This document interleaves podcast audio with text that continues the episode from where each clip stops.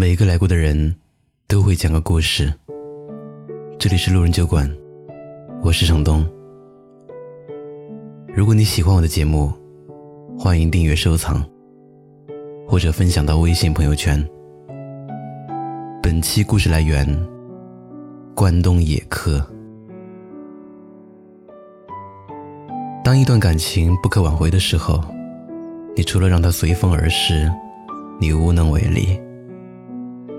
你要问一下自己：你为这段感情奋不顾身、不留余地了吗？如果有，那么你就已经对得起这份感情。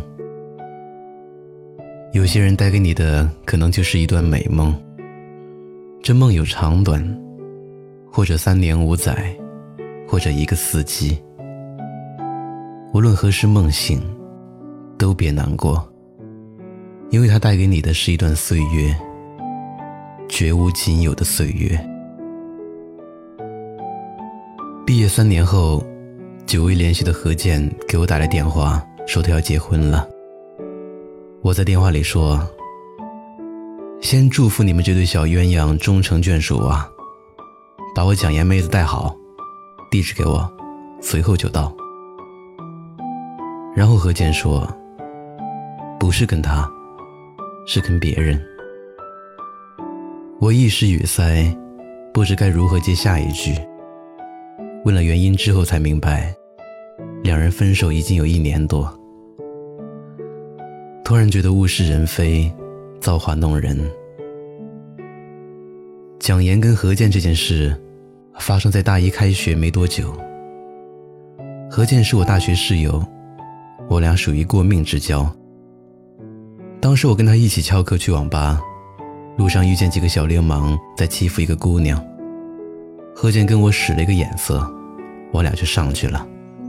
结果我俩身负重伤，流氓跑了，但总算救下姑娘。我跟何健一下子就出名了，两个大一新生在校外英雄救美，身负重伤，被授予见义勇为好青年的称号，以至于后面的四年。我俩就算是不考试，也照样不挂科。因为有了这个称号，学校也是睁一只眼闭一只眼。我们想着，只要能毕业就行。现在想想，还真是不要脸。住院期间，蒋岩倒是天天照顾我俩。怎么说呢？蒋岩是那种特别闷的姑娘，不爱说话。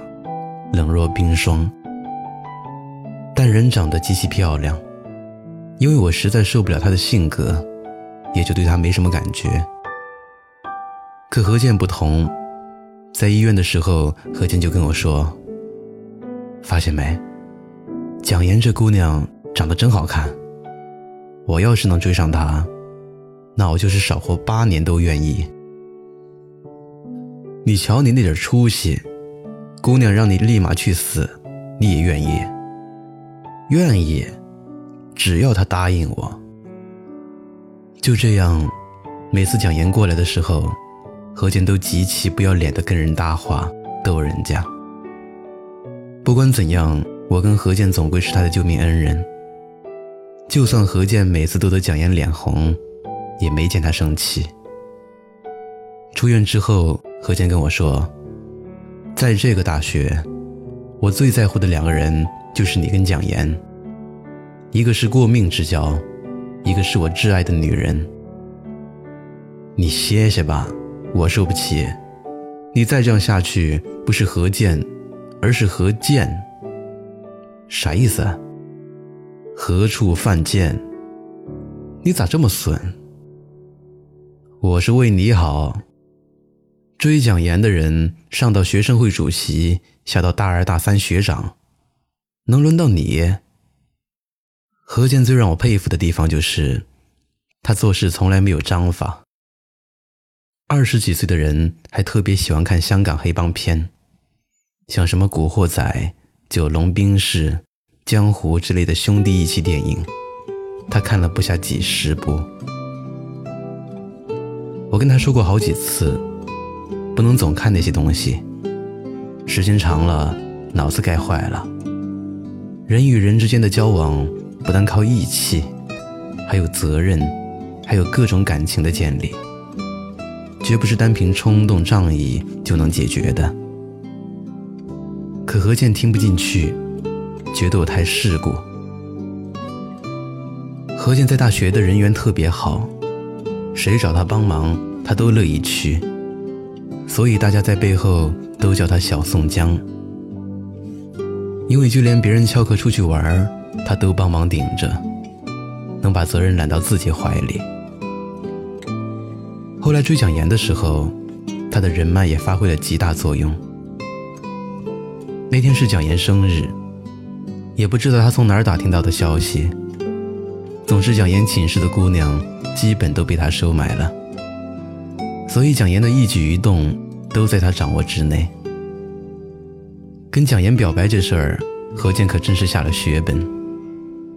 在蒋岩下课回寝室的路上，站了两排人为他加油，包括我在内。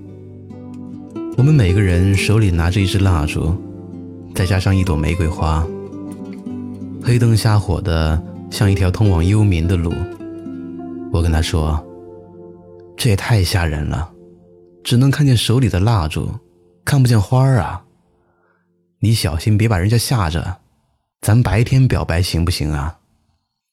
何健说：“你懂个屁，这叫浪漫，蜡烛玫瑰，多浪漫啊！”正说的时候，前面有个人喊：“准备啊！”过来啦！何健连忙整理一下衣服，站在人群的尽头。蒋岩打从一开始走过来，就知道这是何健的把戏，依旧冷若冰霜，但面颊红润。他低着头，快速穿过人群。当他来到何健面前时，何健这傻瓜竟然单膝下跪，从后面甩出一束玫瑰花。一脸虔诚地说：“蒋岩姑娘，我喜欢你。打从见你的第一眼，我就喜欢你。我那天救你，不是因为我仗义，也不是因为我英勇，是因为我真的喜欢你。所以我受不了别人欺负你。给我一个机会，让我永远保护你。说实话，我从未见过何健这般认真过。”当时连我差点都感动的答应了。蒋岩听完后，眼里满是泪水，没点头也没摇头。这时人群开始起哄：“答应他，答应他。”其实这种表白方式，多少有一些赶鸭子上架的。若是姑娘不喜欢这个人，是很难下台的，只能硬着头皮答应，不然表白的一方。很容易想不开，寻短见。好在蒋岩心里也是喜欢何健的，在一片起哄声中，蒋岩点了头，答应了何健的表白。何健笑得像个二百多斤的傻瓜一样，抱起蒋岩就是一顿转，转得我都快吐了，还停不下来。总之。何健这孙子如愿以偿地追到蒋岩，以至于那一段时间，何健的名字响彻校园。因为众多男神都没办法拿下的蒋岩，就这样被何健稀里糊涂的拿下了。不得不说，何健命简直太好。自从跟蒋岩谈恋爱之后，何健基本就不再跟我们玩了，网吧也少得去，就连吃饭也有品味了。天天不离嘴的就是，我家妍妍说这个不能吃，对身体不好。我家妍妍说要早点睡觉，对身体好。我家妍妍说要少抽烟。后来我实在受不了了，你家妍妍没说你像个娘炮吗？我家妍妍就喜欢我娘炮，你羡慕嫉妒恨吗？你个单身狗，你改名吧，就叫何来健。总之，何健不管是在我面前，还是寝室其他同学面前，永远都是他家妍妍最好。后来我们实在受不了，给蒋岩打电话，让他管管他。再这样下去，我们就得搬出去了。可谁能想到，蒋岩早已被何健变成另一个小何健。所以说，两人若是在一起待久了，的确会越来越像。电话里，蒋岩笑着说：“ 哈哈，那是我家何健爱我，你们管不着。得，两口子一个德行，不是一家人不进一家门。”后来我们慢慢也就习惯了，毕竟热恋嘛，总是会有一个疯狂的时期，慢慢就冷淡了，感情都是如此。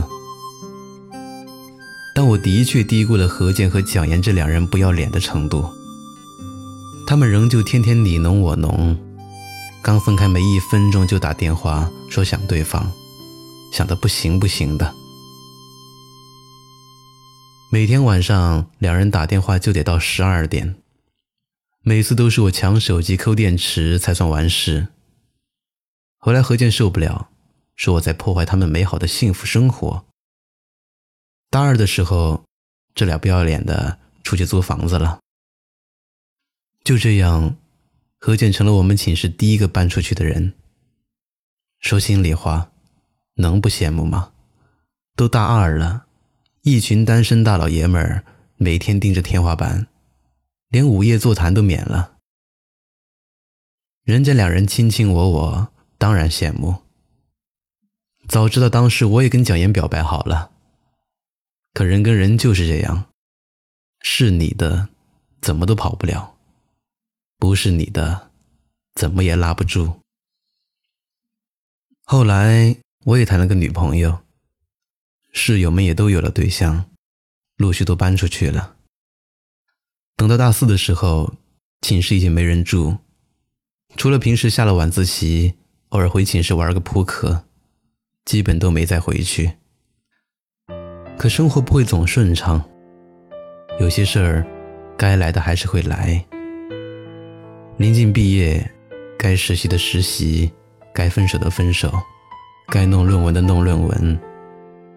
寝室里的同学又陆续搬了回来，大多数都是因为分手了，包括我。所以说，大学时的感情最真，也最脆弱。来得快，走得也快。在寝室里，我们几个面面相觑，然后互相点了烟，便都不再说话。可是何健没分手，和蒋岩恩爱如初，这一点不得不佩服。毕业聚餐那天，我们都喝多了，尤其何健喝的最多，又是哭又是笑。说当年特别感谢我，如果没有我跟他一起冲上去，他自己估计就挂了，也没有后来的幸福。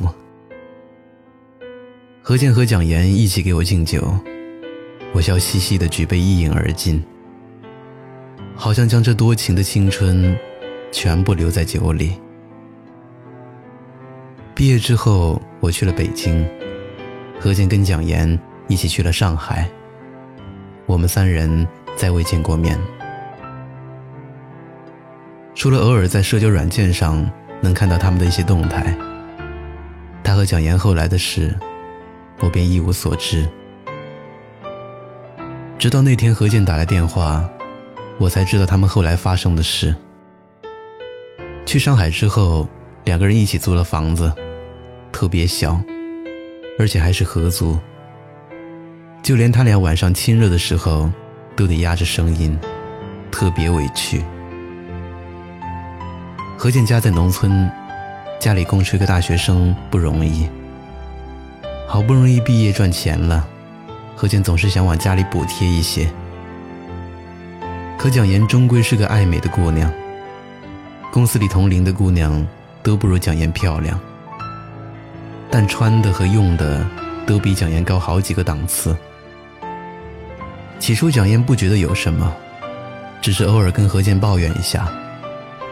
何健也安慰说：“现在年轻，好好努力一下，一切都会有的。”可社会终归不比校园，再脆弱的感情放在校园里，也会平安生长，因为没有压力，没有对比。可社会不一样，外界干扰因素太多，再坚固的感情，在所谓的现实和金钱面前，也会变得摇摇欲坠。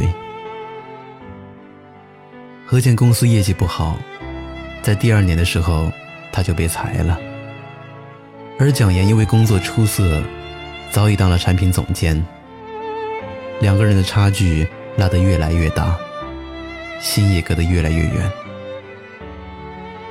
有一天，两人在吃饭的时候，蒋岩突然问了何健一句话：“何健，你说你能在上海给我买个家吗？”何健没说话。上海的房价对他来说，简直就是痴人说梦的话。他家本就在农村，供他上学已经被掏空，他没脸，也不可能再跟家里要钱。那晚之后。两人交流越来越少，夜里睡觉的时候也都是背对着背不说话。那时何健心里就明白，蒋岩就像抛出去的一个卫星，他有自己的轨道，他会越走越好。彻底分手是在一个晚上，何健换了新工作，下班很晚。有一天下班下的早，他就想着去接蒋岩下班。走到公司楼下的时候，刚好看见蒋岩挽着一个男人从公司出来。那一瞬间，何健身体如冰山。何健在家里等着蒋岩回来。蒋岩进屋还没开口，何健就打了蒋岩一个耳光。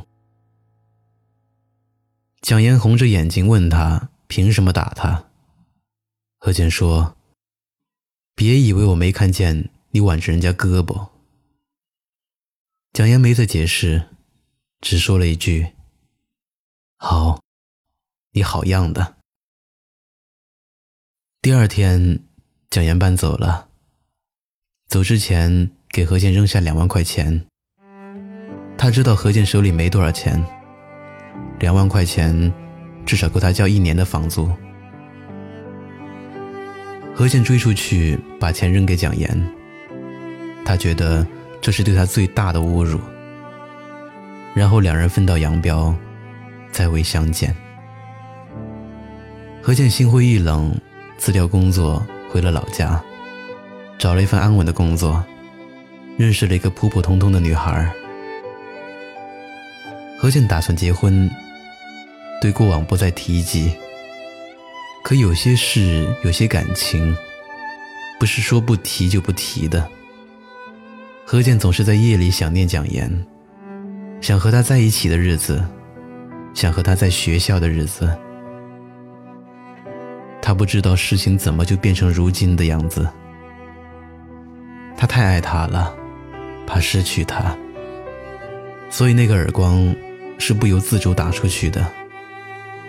蒋岩走之后，何健扇了自己几十个耳光，但是又有什么用呢？后来，何健实在太想念蒋岩，便用一个小号加了他，就为了看看他的生活，哪怕和他再无关系。蒋岩更新了一个动态，说是参加表哥的婚礼，照片上的男人正是蒋岩挽着的那个男人，而那个男人只是他的表哥。何健拿着手机，又是笑又是哭。他知道一切都晚了。他太了解蒋岩。那天晚上，蒋岩之所以没有解释，就是认为那个耳光下去之后，什么解释都没有用了。何健说：“蒋岩其实一直知道那个小号是他的。他之所以不动声色地把他加回来，就是等着这一天，等着表哥结婚。”等一切真相大白的时候，让何健后悔，但他不会去解释。后来，何健还是给蒋岩发了一条信息，上面说：“很抱歉，伤害了你。”蒋岩没回复。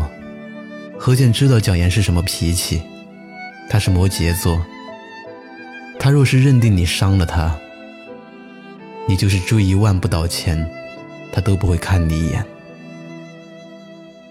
等晚上睡觉的时候，蒋岩回了消息，只说了一句：“别抱歉，缘分尽了。”何静盯着短信看了一夜，然后删了蒋岩所有的信息。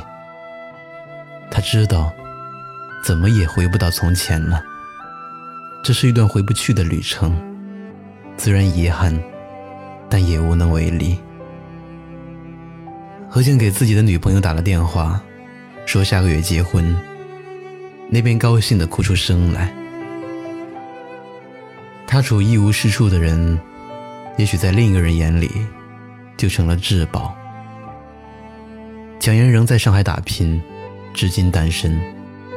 我曾提过何健，他只是说：“别再提了，都过去了。”后来参加何健的婚礼，我们都喝多了，说起当年的点点滴滴，笑得不行。说到后来，就只是碰杯喝酒。大学时候的爱情美好又纯粹，我们都是最好的模样。只是很遗憾，很多感情都没能走到最后。在结束这段感情的时候，其实谁都没有错，可又都错得彻底。那时说的“我爱你”，如今听起来仍旧真实的想哭。只是遗憾，我们没能在一起。后来。何健趴在我耳边说：“我再也遇不到那么好的姑娘了。”我拍了拍他的肩膀，跟他说：“不是他有多好，而是你的青春很难重来，而他，只是碰巧变成了你的遗憾。”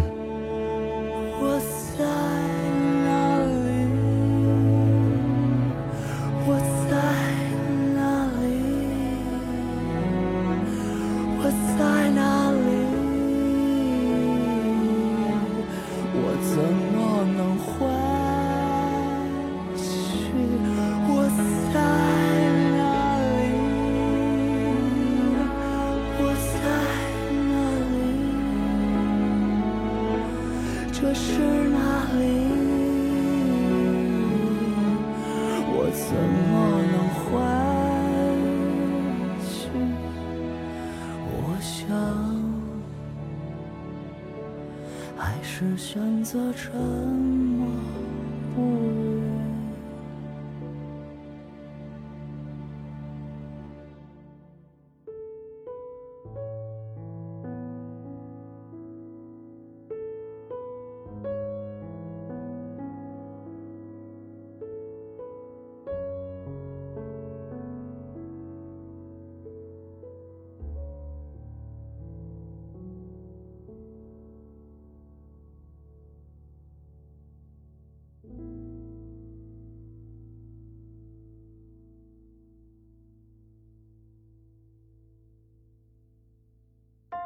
嗨，你好，我是程东。今天你过得还好吗？你可以在微信里搜索公众号“南方的冬”，只要你需要，我都陪在你身边。